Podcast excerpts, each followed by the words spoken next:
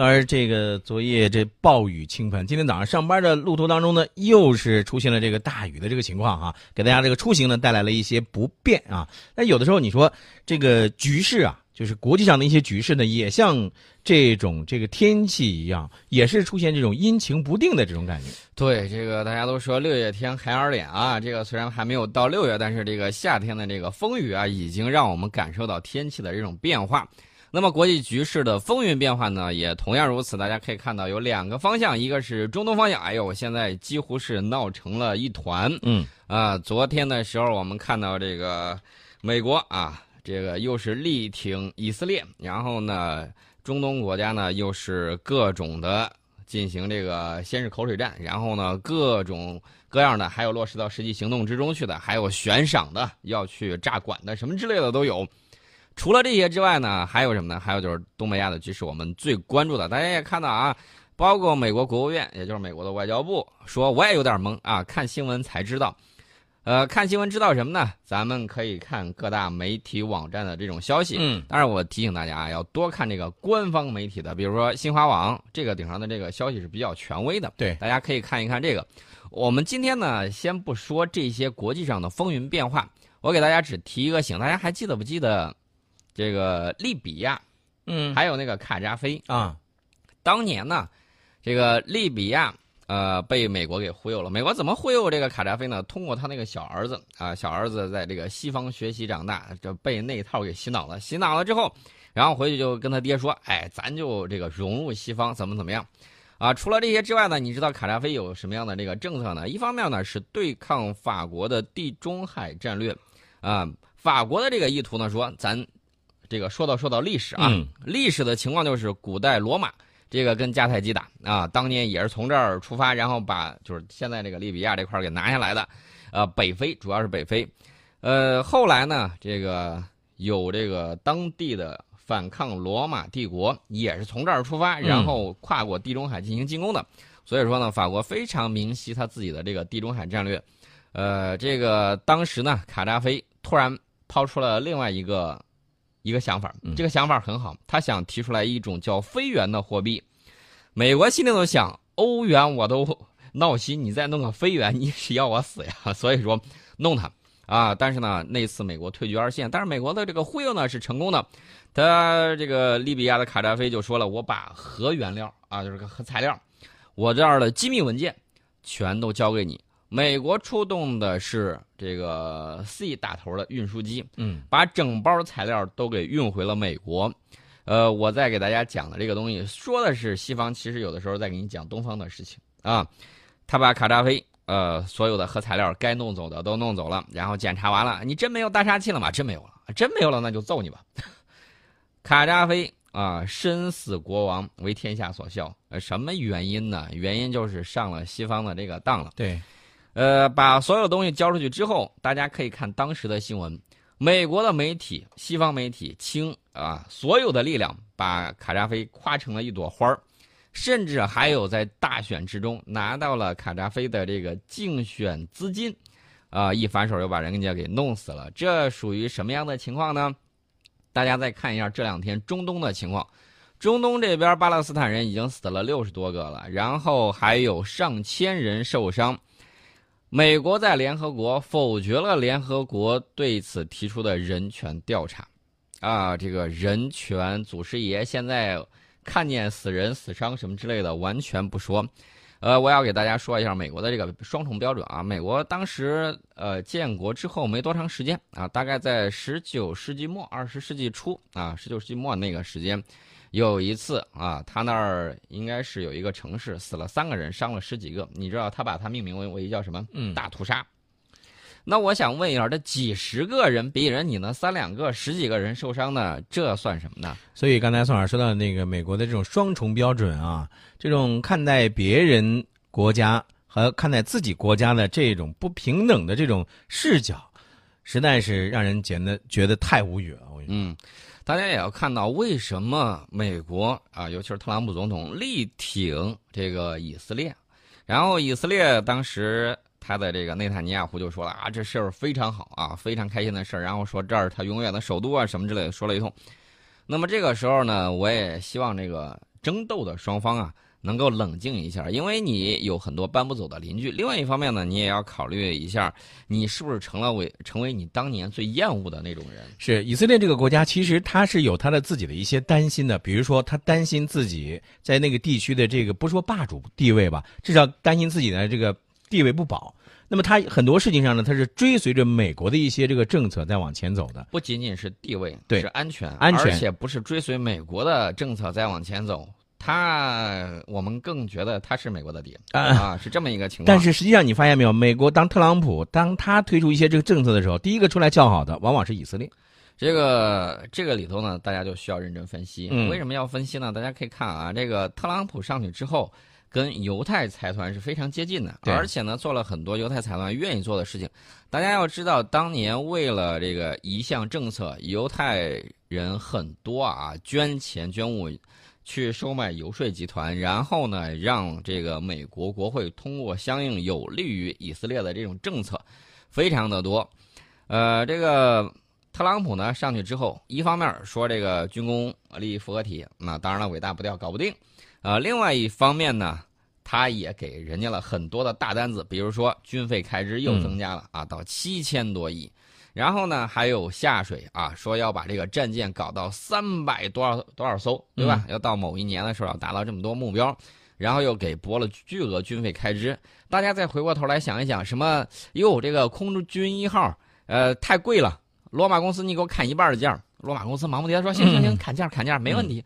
呃，口误啊，波音公司，波音公司说行，我们给你降一半的价格。那我想问一下，那之前历任美国总统。那个波音七四七飞机那么高的价格，怎么就拿下来的呢？这里头一下就降了一半啊！它好多个亿美金呢，钱哪儿去了？这个宋老师很关心这个事情啊。但是你发现没有，这个宋老师，我们也说到了，这个特朗普呢，自打他上台之后，他在中东地区呢，他其实。点了三把火，知道吗？嗯，一个是四月十四号的时候，当时美国和这个英法对叙利亚实施了这个直接的空中打击，原因就是说啊，说这个据称叙利亚政府在国内再次投入化学武器了。五月八号的时候，这个呃，然后美国又不顾英法这些盟友的反对，单独宣布退出伊核协议。这你你看，这又是一个不和谐吧，是吧？所以你你发现没有，这一些还有一个第一把火，其实在去年的十二月初就埋下了。他那一份声明当中，你还记得吧？嗯，这就是把这个呃耶路撒冷呢承认是以色列的首都。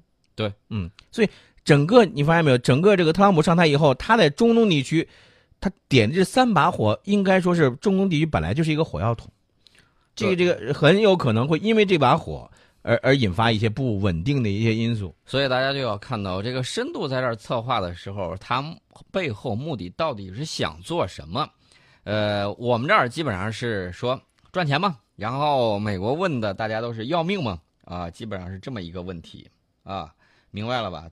大家对我们对世界是说合作共赢，对啊，然后。美国说、嗯、你要不要命了 啊？不要命的话，你要不怕死我就打你。呃，大家千万不要觉得这个特朗普上去之后啊，他好多的言行，我告诉大家，再次告诉大家，这是人物设定。嗯，不信的话，你再过四年去看一看人设是吧？啊，人设。特朗普这个人。啊，是非常精明能干。大家不要去小看一个人，他说的挣了啊，十呃几十亿、上百亿的美金，嗯嗯、他是个傻子，那是不可能做到的。而且，我觉得有一句话可以用来形容他，嗯，呃，他可能会在那儿笑说，呃，别人笑我太疯癫，我笑他人看不穿。哎，宋老师，我就想问一句啊，那特朗普现在在台上的时候这么样的去去折腾，折腾来折腾去。他有没有想过一一一件事情，就是包括美国的那些人民，他没有想过，美国的政客有没有想过，当特朗普下台的时候，他哪管这后面这事情会成一个什么样子啊？这是当年呢有一句名言呐，呃，我死之后哪管洪水滔天，当然是这个法国的太阳王路易十四这么说的，是这么一个情况。但是大家要注意，特朗普是精于算计的，你看。今天夸你是团队里头不可或缺的中间，明天就把你踢出去。人家经常的这个那个推特上就来个谁谁谁你被炒了啊、呃，要么就是这个人一回头看电视哎炒了，我被炒了，消息从嗯背后的电视机里头出来了。他的这种人设还是很有意思，一方面就好像是让你琢磨不透，嗯另外一方面呢，它里头隐藏着这个算计。大家可以看到，他可以为了国家的这种利益，一方面呢跟盟友，大家还记得不记得欧洲的盟友？说翻脸就翻脸，说伊核协议退了就退了。对，然后呢，他还跟另外的盟友，比如说日本，嗯，根本就不甩你，嗯打贸易战是吧？钢铁你这儿我就不给你解，嗯你就老老实实的这个兜着啊。我们也看到这个最近日本也比较急，一看这个呃整个东北亚的局势有一种方向好像不是如他的意的方向去发展，然后呢他他紧急的想跟啊这个特朗普去会面，然后把这个呃安倍首相的会面跟这个特朗普的会面安排在了这个。呃，特金会之后，嗯啊，所以说呢，大家就看到这个坐卧不宁的有日本，还有其他的这个盟友。除了这些之外呢，大家也会看到，呃，特朗普的整个一系列的这种脚步。啊你不要忘了，这个伊万卡公主啊，啊，可是嫁给了犹太人对对啊，，早早就让女儿嫁给了犹太人。然后她去耶路撒冷，她去耶路撒冷去修这个驻以的使馆，这是拥抱犹太财团的一个典型的一个表现而。且呢，这回呢，他好像这个特朗普没去，这个伊伊万卡他去了。嗯，所以说呢，这个非常精明的一个人，大家千万不要认为他的这种啊，好像是这个呼来呼去，然后感觉就好像变化很大一样。其实呢，他是有一套完整的算计在里头呢。嗯这个大家一定要注意啊，真的是要注意。所以说，这个对手还是很有意思的。你看，他明白谁是这个了解他的，嗯谁是他动不了的，然后他就会跟你好言好语说话。刚开始的时候好像还是雷厉风行，嗯过不了两天又忽然换了一副面孔。头几天的时候，好像整个东北亚的局势这个风云变化，好像有日出天晴的那种感觉。对对对，一瞬之间，好像又出了一些变化了消息。。对，这些呢是值得大家认真去观察的啊。一方面它在这么变，另外一方面呢，我也想说一点啊，嗯这个美国呢这么做虽然是精于算计，但是有一点。道德的这种制高点，你就把它给抛了。你要说这个东西不算啥，我只能这么告诉你：嗯失去了别国对你国的信任之后啊，比如说你不玩了，一看这个有损自己的利益，或者说自己玩的不挣钱，嗯马上就把之前签的所有的协议都当这个废纸给扔了。嗯，那么以后等你信用破产的时候，谁敢跟你玩啊？这是一点。契约精神去哪啊？而且联合国啊，联合国是需要尊重的。对啊，最起码是迄今为止到目前人类唯一一个可以啊，大家在这儿议事，然后可以决定一些事情的地方。呃，我们中国历史上有很多古老的这种例子啊，比如说尊王攘夷，比如说挟天子以令诸侯等等等等，很多这样的故事表明这个大义你是不能往下丢的。嗯，听不懂，历史太短，听不懂。不是你不是说你不能说他这个历史太短听不懂，另外一个主要是他觉得这个这个中国这个文化呀，这个尤其是呃一些咱们的历史知识啊，这个还是需要补补课的。他们啊，啊、真听不懂，咱也没有办法，是吧？这个经常做一些这个出人意料之外的事情，所以说大家就要稳步啊，要稳住。呃，大家可能会说，我想了解一下这个国际关系斗争的一些东西，大家不妨我我推荐大家看一些书啊，比如说像这个基辛格写的这个大外交啊，比如写他写的这个中国论中国，嗯，但是大家一定要注意，你千万要注意，他在里头有春秋笔法，这个里头你看的时候可不是说，哎呀，他说的一都都是对的，那可不是这样子的。我跟你讲，对，你要批判的去看。啊，大家再看这个当时李光耀写的那本书，嗯也是这个跟中国有方向发展的。然后大家去看的时候，大家会发现他的那个认知啊，还有一些这个想法啊，嗯呃，跟某一些这个怎么说呢？亲西方的这种想法比较像，但是嗯跟我们实际的这种发展不一样。他有唱衰你的地方，也有嗯过于夸赞你的地方，都有。呃，大家再看一看波尔津斯基的这个书啊，嗯当时他是怎么设想的？人家在书里头就赤裸裸的就在想，让中俄一起和阿拉伯世界对掐起来啊，他希望你干这个事情，掐完了之后，他从中再渔利，人家就是给你搞的这个战略设想就是这个样子的。嗯啊，所以说呢，你看如何去应对，你首先要了解，因为《孙子兵法》上讲了一句话叫“知己知彼，百战不殆”，而且在这种斗争之中呢，一定要明于知彼，这个可是比明于知己更加重要的事情。大家可能会说我们很了解自己，但是我们不了解对方会怎么样呢？《孙子兵法》也给你讲的很清楚，一胜一负啊，也就是说胜负的概率是百分之五十。嗯啊、所以说呢，一定要了解对方。了解对方你怎么呢？啊、这个学习对方的语言，研究对方的文化。当然了，这是立足在我们对自己文化啊有自信，然后呢，对我们灿烂的文明，呃，非常的这个憧憬，对我们祖先曾经干出来的这种丰功伟业，我们不光是要赞叹，而且是要在现实的基础上对他们进行超越。我觉得这才是对他们最好的这种怀念。嗯，啊，大家要了解这些。所以说呢，你多这个去看一看书，看一看他历史上他们自己记录自己，有洋洋自得夸自己的啊，这个抢劫了啊，把人给杀了，然后还夸自己干得好的这种，大家可以看一看这种历史污点干的有很多。近现代以来啊，西方世界其实是以非洲、拉丁美洲、亚洲人民的苦难为代价发展起来的。当然了，工业革命有它自己的发展，有它剥削本国工人阶级的这种情况。那么它最终的这种发展啊，其实建立在一方面自己发展，一方面要去抢出去抢劫这种情况之上，导致了大量的金银呐等原材料啊往这儿弄。到是目前为止，世界上不平等的这种国际关系、国际经济秩序还依然存在。比如说第三世界，啊，被他们掐的比较厉害。怎么个掐法呢？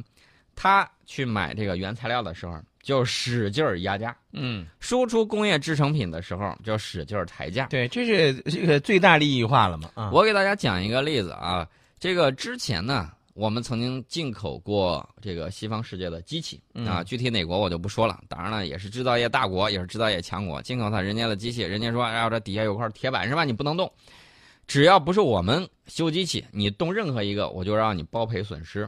这个价格呢还非常的贵，你为了换这一块底下这个块铁板底座啊，然后呢就需要花几千美金去买一块。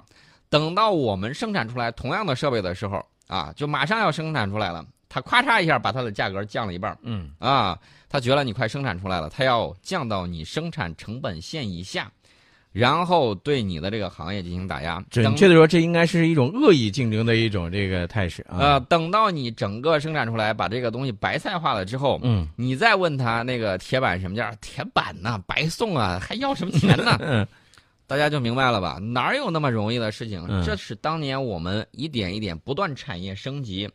从做了很多的这个衬衣换的这个波音，再到我们出口这个占领整个中低端，再向高端去发展高端制造业，再到我们的这个机电产品呢等等先进的这种科学技术未来的这种发展，包括我说到了在这个阿尔及利亚，我们的这个陕汽重卡对，在这儿设厂，包括我们整条的火箭炮的生产线在白俄罗斯落户。再到东欧国家欢迎我们“一带一路”搞建设，包括中欧班列每天发行的这个烫手是越来越多，这一切呢就说明了一点，就是一定要牢牢把握住工业啊制造业的这个从低端到中高端全部搞定。现在我们是在在向高端迈进，嗯，而且我们形成了一个对方无法比拟的优势，你知道什么？就是规模效应。我们这些啊有些产业是可以转移的，对。呃，产业的这种转移，产业的这种升级，结构的这种调整是很重要的。大家可能会对这个东西有些朋友不太明白，我就给大家举个简单例子。有很多书籍啊说这个清朝啊，清朝当时 GDP 占到全球的百分之三十多，即便是在鸦片战争之后，占比也非常高。但是大家要注意，它这个是什么呢？手工业，手工业比着机械化当生产，这是要差着。因为你这个成规模和体系的这个问题跟他摆呢啊，这个呢属于大而不强，对啊，大家可以看到啊，结果呢就很不如人意。所以说呢，这种发展大家一定要注意，你适当的这种适时的与时俱进的结构的这种调整与发展，嗯，恰恰是增强你国力的这种典型例子。那么大家可能会问，最近一段国际形势如此的风云变化，我们应该怎么办？我觉得大家应该保持好战略定力。当然了，每当有重大事件的时候，大家就会看到，甚至包括我们在蜻蜓 FM 收听我们节目的时候，就看到评论区就有一波各种夸美国好的啊，然后各种带节奏的都有很多。为什么呢？每每到重大节点的时候，人家总要打一个仗，叫舆论战或者是叫心理战都可以。为什么呢？人家是在你不太熟悉的这种领域啊，攻其不备，出其不意。开拓了新的领域，大家一定要对这个东西要重视起来。所以呢，我们一定要多长个心眼儿，是吧？对，你在看这些东西的时候，或者你刚才宋老师在提到有一些书的时候啊，你看归看，但是你不要觉得，哎呀，他书上说的全是对的，这说的都是怎么样的？你要用自己的这个眼光和观点来有分析啊。对。